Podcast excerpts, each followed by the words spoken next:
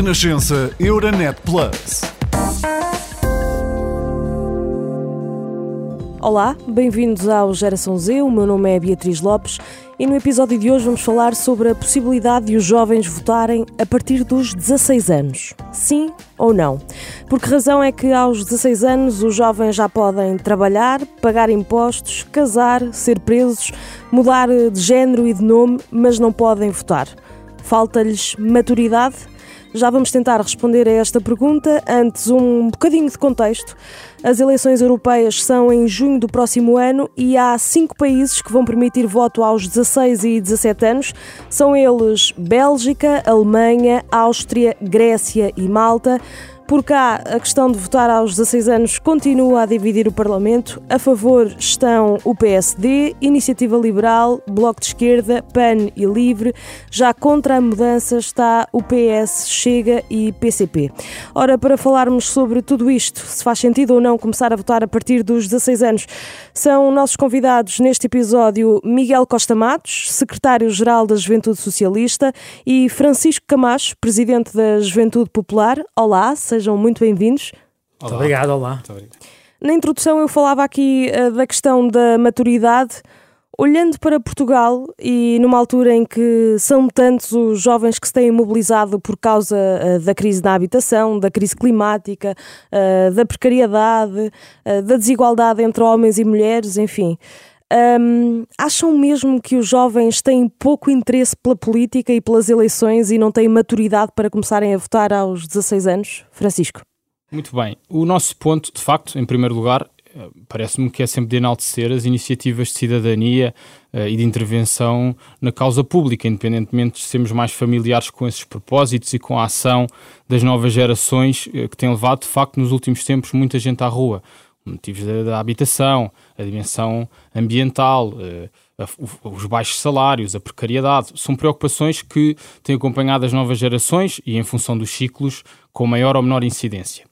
O, a discussão em torno do voto aos 16 anos, no nosso posicionamento, não, não, é, não se trata, uh, sendo nós contra, de uma questão de imaturidade, não é isso que está em questão. Trata-se de uma, de uma visão clara, por um lado, perceber um, na prática, esse tipo de medidas, o que é que tem suscitado nos países onde tem sido aplicado? Há duas amostras bastante interessantes e concretas já com décadas, que são o caso da Áustria e o caso do Brasil. O caso do Brasil, eh, onde o voto de resto até é obrigatório, mas onde é permitido o voto aos 16 anos, infelizmente essa medida não teve qualquer tipo de efeito positivo. Eh, não, não aumentou o nível de participação eleitoral, eh, não criou uma maior consciência em torno das instituições. O caso da Áustria, eventualmente um, um caso um pouco mais próximo no contexto europeu, onde a experiência já tem mais de 10 anos teve efeitos imediatos positivos, mas passado este tempo todo não suscitou uh, propriamente nenhuma, nenhuma melhoria da participação e da consciência cívica das novas gerações no momento de exercício do voto. E, portanto, nós somos contra por duas ordens de razão. Por um lado, porque entendemos que esta medida é inconsequente, e por outro lado, porque entendemos que a medida é incoerente. E aí entramos na sistemática também do nosso sistema. Nós temos fixado no ordenamento nacional que a maioridade atinge-se aos 18 anos. É verdade, como bem disseste, que há, há, há múltiplas uh, circunstâncias da nossa vida que já, nós já podemos atingi-las com 16 anos. Uh, mas, por exemplo, mesmo essas circunstâncias, casar aos 16 anos é, é, permitido, sim, mas com a autorização dos pais. Há um conjunto de exercícios e deveres laborais que também são permitidos a partir dos 16 anos, mas com muitas limitações.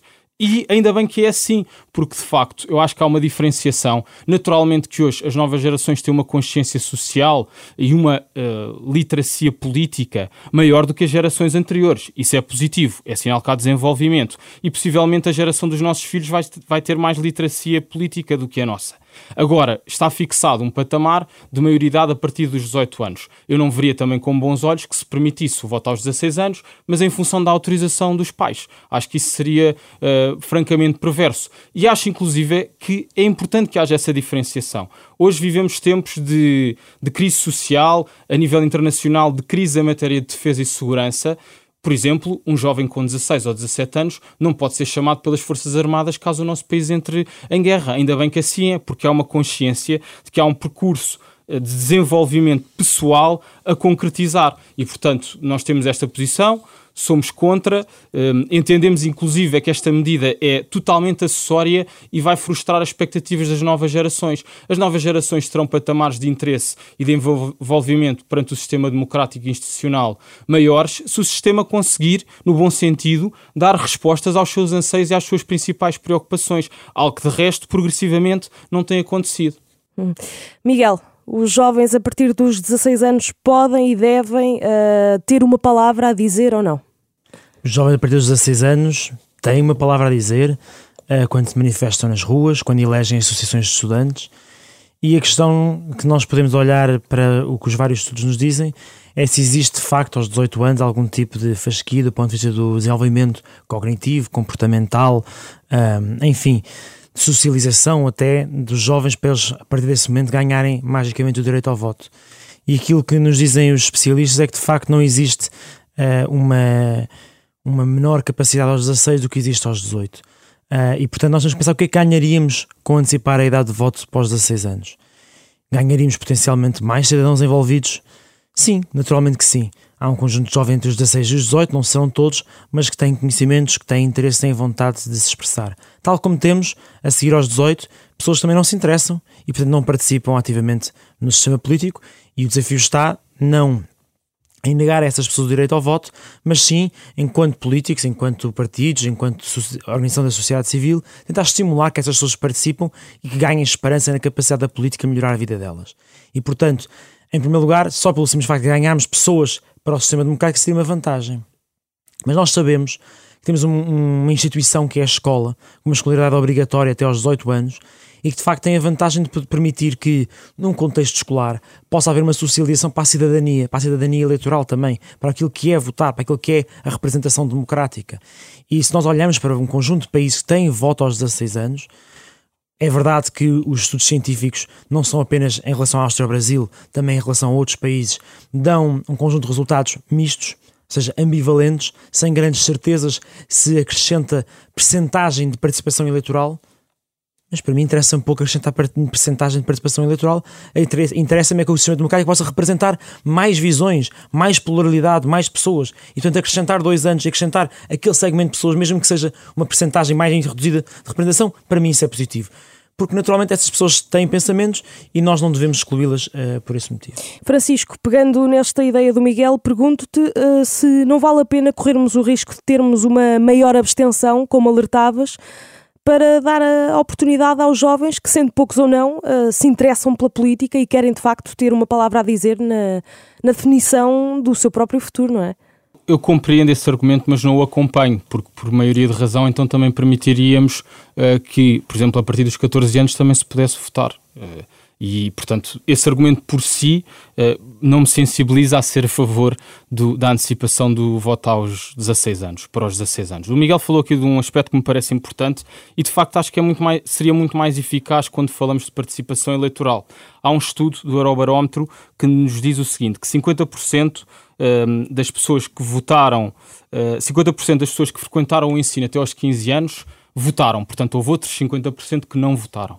E se tivermos a fasquia daqueles que estiveram no sistema de ensino até aos 20 anos, houve uma participação na ordem dos 80%. Portanto, isto diz-nos que há uma correlação, naturalmente, entre formação, eh, conhecimento e eh, consciência no exercício do direito de voto. Portanto, nós, eh, é o que diria há pouco, estamos a falar de algo uh, bastante acessório e, e, de algo que, do ponto de vista internacional, é verdade que há experiências múltiplas, o Miguel falou disso aqui, mas há, há muitos países que têm o voto aos 16 anos que não me parece que sejam grandes referências democráticas. A Cuba, Argentina, Equador, Nicarágua, Brasil, enfim, que já têm este modelo há algum tempo e, portanto, não foi, não foi por aí que se deu o salto. Uh, eu diria ainda outro aspecto que hum, que me parece, que me parece também muito interessante e importante nesta dimensão da participação das novas gerações, que é uh, o foco na representação. Uh, de facto, eu acho que os políticos não têm os, temas, o sistema partidário tradicional, onde se inclui o meu partido, não tem conseguido canalizar para uma parte da agenda nacional as, as grandes preocupações das novas gerações. Uh, e esse salto, é verdade que há níveis de abstenção que se justificam por um serenar e por uma implementação natural da maturidade democrática, mas há, há de facto uma abstenção eleitoral em todas as faixas etárias, que é muito preocupante. E, portanto, acho que o sistema, desse ponto de vista, tem de dar uma resposta mais, mais uh, representativa do que são as preocupações das várias faixas etárias onde se incluem as novas gerações, onde o cenário de, de, de, do pós-ensino superior não seja a imigração ou, infelizmente, em muitos casos, também o abandono de estudos porque as famílias não têm capacidade para sustentar. Portanto, acho que neste argumentário que podemos expor aqui, de facto, uh, concluía com uma frase, eu com o entendimento do Presidente da Assembleia da República, que é que esta medida é paternalista, porque um dos, um dos racionais que está por trás desta visão é também o de, aos 16 anos, nós conseguimos criar rotinas cívicas com maior facilidade do que aos 18 porque aos 18 os mais jovens já têm um conjunto de ocupações, o desafio universitário no ensino superior, eventualmente começarem a trabalhar e, portanto, não têm a cabeça tão livre para criar esta rotina de envolvimento e de exercício de direito de voto. Eu acho que esta medida, este pensamento é totalmente paternalista, porque eh, ninguém me convence que um jovem com 18 anos não pode ter total interesse nas instituições por estar aí sim envolvido uh, num novo desafio profissional ou académico. Portanto, de facto, acho que não resumiria a nossa visão neste sentido. Os, aos 16 anos há uma preocupação e uma manifestação políticas muito relevantes. A nossa organização, a Juventude Popular, é exemplo disso. Podem se juntar a nós a partir dos 14 anos e temos muitas raparigas e muitos rapazes que o fazem de uma forma apaixonada, interessada e consequente. Tudo na vida tem o seu tempo. O exercício do direito de voto parece-me justo, natural, que se faça com 18 anos, porque aí sim há um conjunto de elementos que permitem uma fundamentação e o um acompanhamento no exercício do direito de voto mais preponderante. E se eventualmente não se confirmasse o aumento da abstenção de que falavas, hum, não achas que se os jovens começarem a votar mais, vão incentivar as gerações mais velhas também a votar mais? Bem, uh, haveria pelo menos um efeito, um efeito uh, de facto de, de, de, alguma pressão social no bom sentido, não é? Uh, muitas vezes nós somos, as novas gerações são acusadas como sendo a ovelha negra da participação eleitoral, o que de facto, até já disse anteriormente, nem se verifica, nem se verifica. A participação eleitoral das novas gerações em Portugal uh, não é mais baixa do que a das outras faixas etárias. Agora, sim, seria um excelente exemplo, por exemplo, que nas próximas eleições europeias existisse uma avalanche jovem de, de, de votos eh, para o Parlamento Europeu. Daria uma boa lição do que é a consciência das novas gerações e que, e que também, custando-se mais ou menos, revelaria que nós temos uma capacidade de ação fora do sistema, mas também dentro do sistema que, que, se expressa e, portanto, acho que seria um abrir de olhos e um romper com alguns hábitos, sim, e algum pessimismo que existe nas, nas gerações mais velhas. Em sentido inverso, Miguel, uh, pergunto-te se não haverá outras formas de os jovens comunicarem com os decisores políticos e de se sentirem ouvidos uh, sem necessariamente terem de votar logo aos 16 anos. Por exemplo, uh, através dos movimentos de juventude, do ativismo. Isso não é suficiente? Não. Uh, Preocupa-me, aliás, muito esta ideia de que o voto é algo acessório. Sem dúvida que nós podemos ser ativistas a nossa vida toda e devemos sê-lo. A participação em Portugal é mais reduzida em termos da democracia formal, seja do voto, seja da participação em partidos políticos, do que no resto da União Europeia. Se, olharmos, por exemplo, à participação noutras formas de ativismo, desde petições a manifestações, já vimos que, é, na verdade, é algo mais próximo daquilo que são os níveis da União Europeia, pelo menos segundo os dados que a Fundação Carlos Gulbenkian uh, divulgou sobre a participação dos jovens na política apenas o ano passado. E, portanto, nós verificamos que os jovens em Portugal não são menos interessados por política do que em relação a outros países. Aquilo que porventura não têm, é ainda, eh, enfim, o reconhecimento da parte do sistema político que eles realmente contam. E é isso que nós, nestes três anos desde que assumi a liderança da Juventude Socialista, temos procurado conseguir e temos conseguido com bastante sucesso, desde a lei de base do clima, a regulação das comissões bancárias no MBWay, que os jovens usam no dia a dia, agora a devolução das propinas, os transportes públicos gratuitos até aos 23, enfim, entre várias outras medidas que foram grandes conquistas que nós tínhamos nas nossas eh, propostas que, que construímos a partir das ideias dos jovens e que agora estão a ser implementadas da parte do governo. Com certeza que não há de resolver todos os problemas que os jovens têm, são eh, mais que muitos e há problemas que vão demorar muito antes a resolver, mas que há aqui uma evidência de há uma ideia que os jovens entregam, há uma correspondência. E isto muitas vezes conta porque os votos dos jovens contam. Contam porque o PS tem 10 deputados jovens socialistas na sua bancada em 120. Oh, e sem esses deputados jovens não tem uma maioria. E não, fará, e não fará mais porque o Partido Socialista não quer, porque tem condições com maioria absoluta para representar os interesses daqueles também que não votam, não é?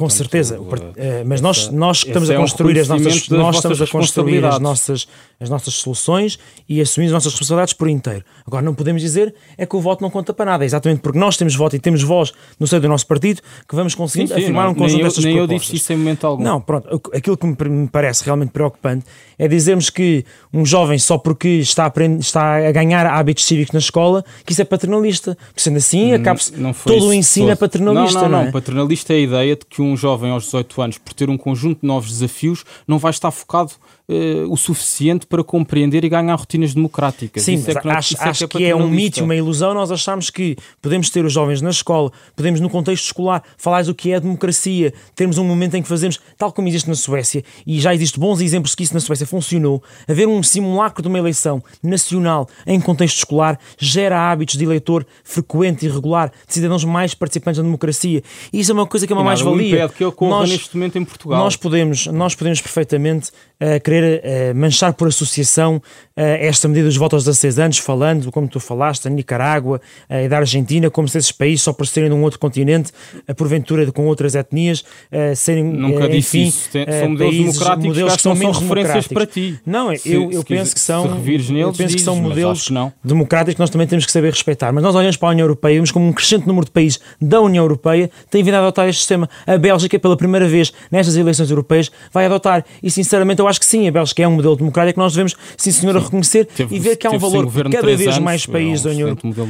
Mas há que reconhecer que cada vez mais países da União Europeia têm vindo a adotar o voto aos 16 anos. E não é por acaso, é porque esta geração de facto está mais bem preparada, tem mais informação, tem mais vontade de participar. E por uma vez por todas nós devemos ouvir aquilo que é o crescente consenso da nossa sociedade para legalizar o voto aos 16 anos. Nós estamos há 30 anos na juventude socialista a lutar por isto e nunca houve tantas partidos, movimentos sociais a defender o voto aos 16 anos e a reconhecer que, de facto, agora que finalmente temos os jovens quase todos a ficar na escola até aos 18 anos, que há 30 anos atrás não tínhamos, tínhamos 50% dos jovens a saírem precocemente do ensino, agora temos uma oportunidade de ouro, de ouro para podermos fixar eleitores, para podermos ter eleitores mais informados sobre como é que funciona a democracia. Porque só quando eles estiverem informados vão poder fazer ouvir a sua voz. E só quando a sua voz puder ser ouvida é que vão poder contar. E Miguel, vão se sentir motivados pela democracia. Esta pergunta surge em jeito de provocação, diria. Estamos a falar de jovens que muitas vezes, uh, apesar de não votarem, recorrem muito às redes sociais para, para se fazerem ouvir e às novas tecnologias. Admites que as redes sociais podem eventualmente afastar os jovens da participação política? Não, eu, eu, acho que as redes sociais uh, têm a vantagem de nos dar informação mais fácil, mas às vezes informação menos fidedigna. E, portanto, nós temos que ser capazes de cultivar também uma literacia mediática e cultural na nossa geração para podermos distinguir aquilo que são as fake news daquilo que são realmente informação concreta. Nós também sabemos que, por vezes, os algoritmos têm uma facilidade em criar uh, os chamadas uh, bolhas uh, de filtro ou as câmaras de eco, que, enfim, tendem a fazer com que nós falemos apenas com aqueles que pensam da mesma maneira que nós. E nós temos que promover, de facto, seja na escola, nos locais de trabalho ou apenas na, na comunidade, espaços de debate onde nós nos cruzemos com pessoas que pensam de maneira diferente do que aquela que nós pensamos. E depois é importante, de facto, mostrar aos jovens que não é apenas Uh, através de um discurso panfletário, não é apenas, uh, como diz, nos dizia o, o, o que éramos um, um monte de palha a arder, que ardia muito rapidamente, não pode ser apenas soltar as nossas indignações nas redes sociais. E por isso mesmo é importante que nós, além de estarmos a, a pensar nos votos aos 16 anos, pensemos em como é que podemos fortalecer o associativismo estudantil, o associativismo académico, porque é através dessas experiências concretas de como é que nós somos representados. E essa representação demora tempo. Sim, não se arranja soluções de um dia para o outro.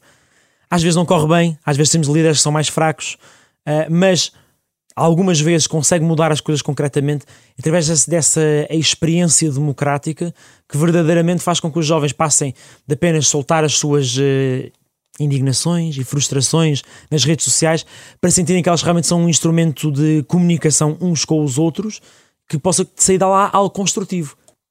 Vamos então focar-nos nessa pergunta uh, de milhões. Vocês têm defendido que temos de mobilizar, por exemplo, as escolas uh, no sentido de levar mais jovens a interessarem-se pela política. Pergunto-vos de que forma, já que estes jovens se sentem muitas vezes uh, completamente esquecidos em áreas como habitação, ambiente, num país, aliás, onde os jovens continuam a emigrar e continuamos a perder gente qualificada. Francisco. É um desafio, é um desafio tremendo. Diria, diria que há várias medidas que têm de ser eh, implementadas e, em alguns casos, fortalecidas. O Miguel falou aqui de um aspecto que é interessante, ainda que não seja maioritário, mas que é da participação no associativismo estudantil, isto é, desde, desde os percursos no ensino secundário ao ensino superior, o associativismo, eh, e não só o associativismo estudantil, também eh, cultural, numa dimensão desportiva, numa dimensão recreativa, de intervenção na comunidade, assume um papel muito importante nesta procura de contribuir para, para o efeito comunidade, nesta procura de contribuir para uma causa que me motiva e que mobiliza outros que estão ao meu lado. Agora, eh, há aspectos mais macro que também deveriam ser eh, discutidos. Por exemplo, um dos assuntos que está há mais tempo na gaveta é a questão do sistema eleitoral a nível nacional. Nós temos um, um sistema eleitoral com consagração constitucional, mas que em si tem alguma flexibilidade e onde eu veria com muito bons olhos, até porque parece-me que há uma das frustrações que existe no, no, exercício do direito do voto, é o desperdício de vários votos. É?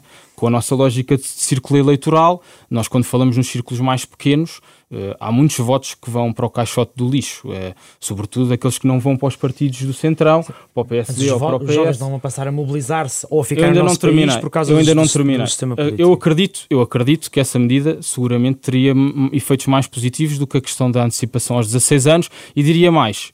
Acho que num percurso de crescimento e de cultura cívica, que de facto acompanho no sentido de achar que hoje as novas gerações estão mais informadas sobre os seus representantes, a dinâmica do voto preferencial, onde nós, indo à urna, poderíamos escolher dentro de uma lista composta e apresentada nas legislativas, ainda é assim, exclusivamente por partidos, em que o eleitor pudesse decidir preferencialmente em quem é que recairia o seu voto. Isso provocaria um efeito de proximidade, de competitividade positiva entre os potenciais representantes, entre os potenciais deputados, francamente importante uh, e imobilizaria de uma forma genuína uh, que os políticos olhassem de uma forma mais concreta para problemas uh, particulares eh, das novas gerações e problemas que, não sendo particulares das novas gerações, muito lhe dizem. Portanto, eh, a dimensão do sistema eleitoral, bem sei que eh, quando a discutimos parece uma, um tema muitíssimo académico, mas nestes dois particulares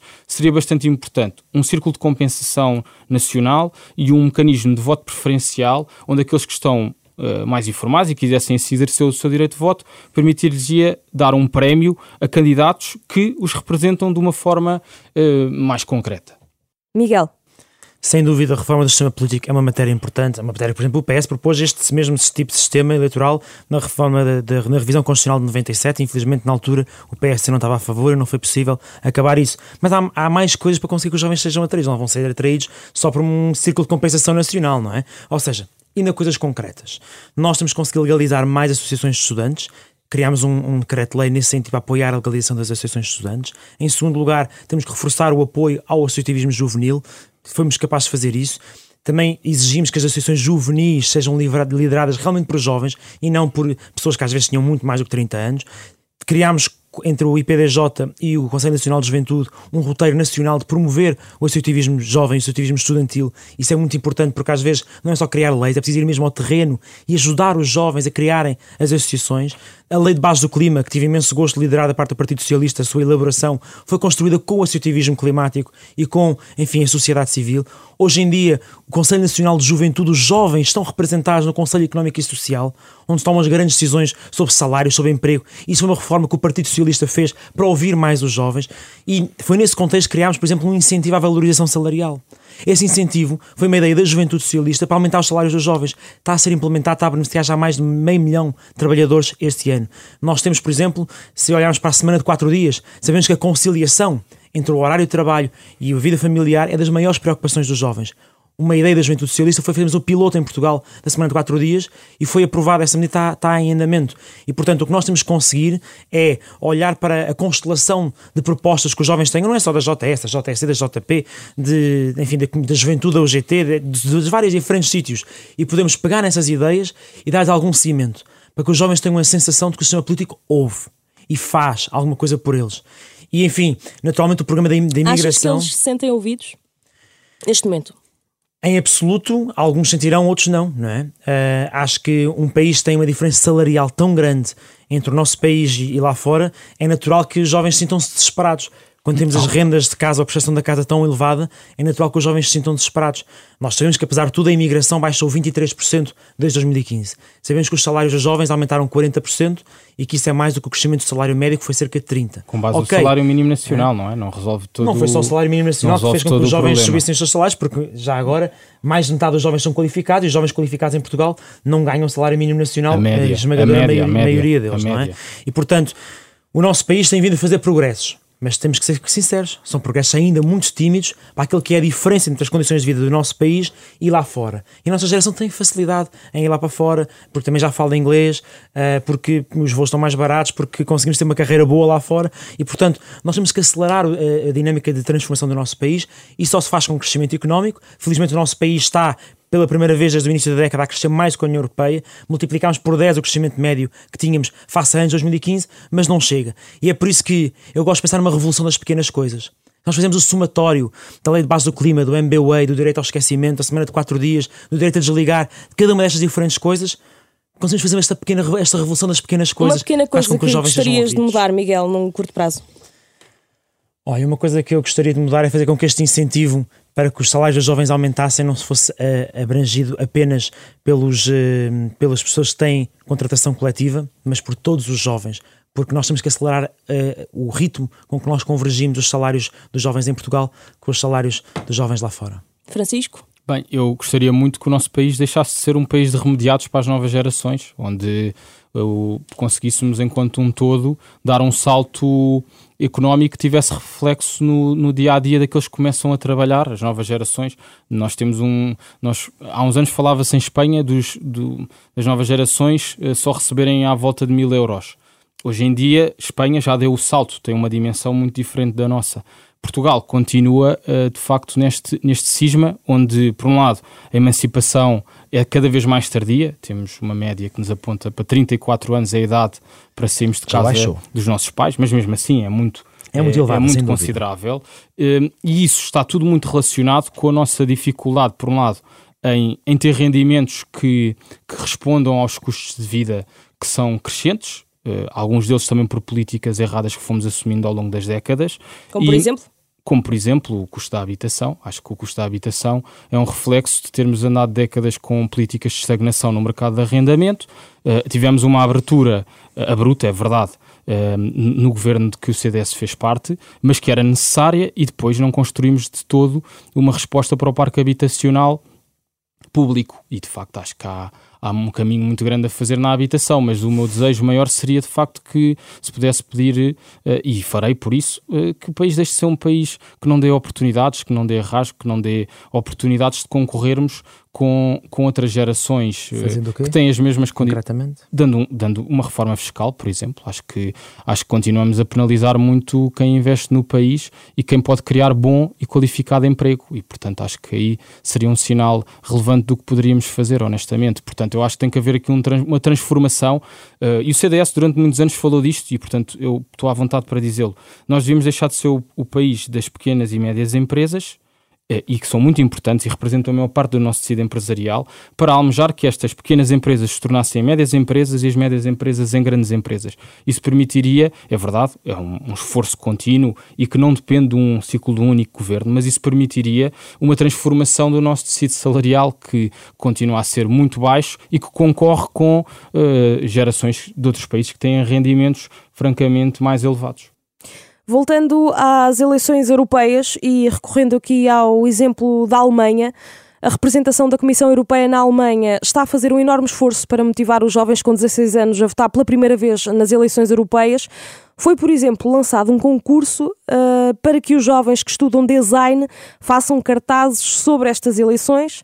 Esses cartazes vão depois ser expostos em espaços publicitários, em estações de transportes públicos, nas escolas, nas redes sociais e os vencedores dos cartazes vão receber bilhetes para o Interrail para viagens em toda a União Europeia. Pergunto-vos uh, se está aqui uma boa campanha de comunicação e marketing montada. Sim, embora porventura pôr milhares de jovens a trabalhar gratuitamente para desenhar logos não é uma grande ideia. Design é um trabalho, devia ser pago, uh, mas uh, poder pôr mentes jovens a pensar em como cativar outros jovens a votar é sempre uma boa ideia. Se calhar temos que mandar este podcast para a representação da Comissão Europeia em Portugal, o que é que ela quer fazer.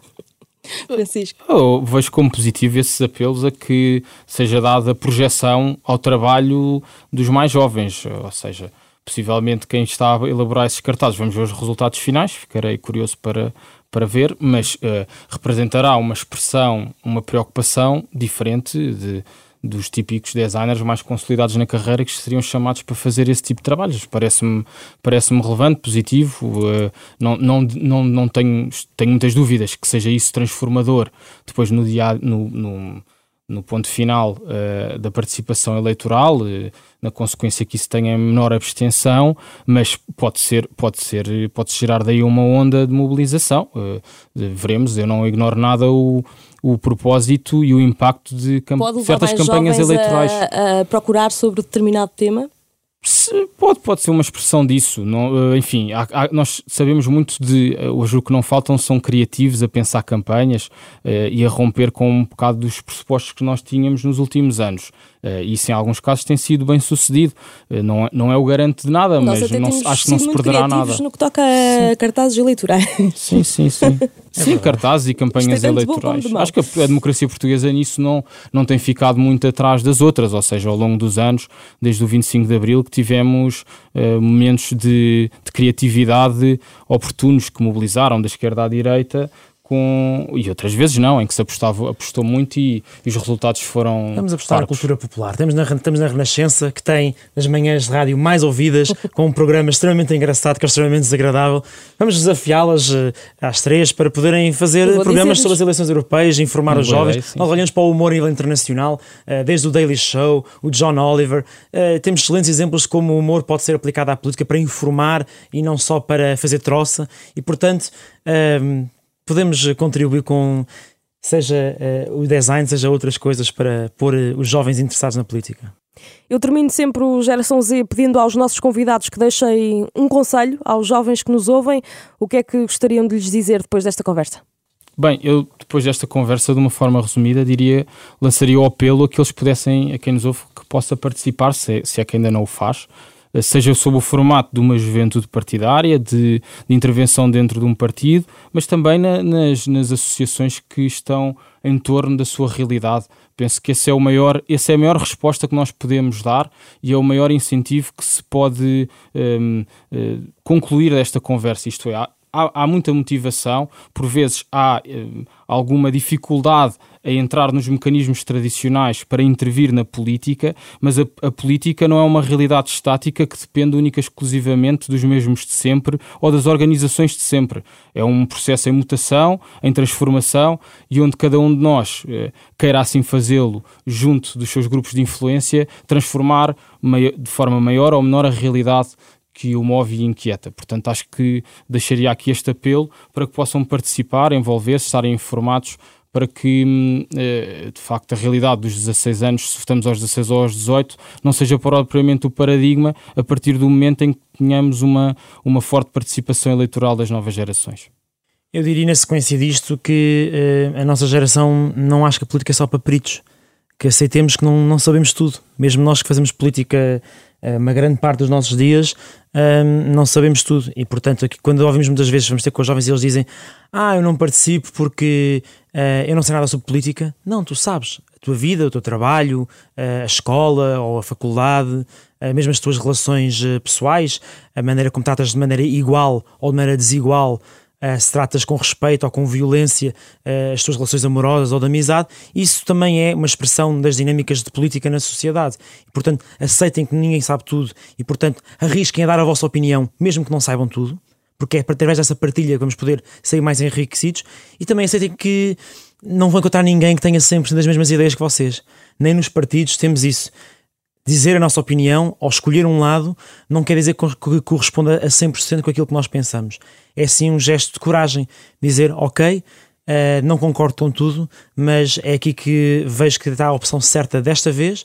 Da próxima vez pode ser um sítio diferente, mas vou uh, arriscar, porque na vida política o pior que podemos fazer é não tomar partido, é não arriscar, é deixar que os outros tomem a decisão por nós. E eu não, não, não deixaria que ninguém escolhesse por mim a camisa que trago ou, ou os ténis que uso, e portanto não devíamos deixar também que decisões bem mais importantes, como a decisão democrática sobre quem nos representa, seja tomada por outras pessoas. Obrigada a ambos. Muito obrigado. Obrigado. Miguel Costa Matos, secretário-geral da Juventude Socialista, e Francisco Camacho, presidente da Juventude Popular. O Geração Z regressa a 8 de novembro. Até lá. Renascença Euronet Plus, a rede europeia de rádios para compreender melhor a Europa.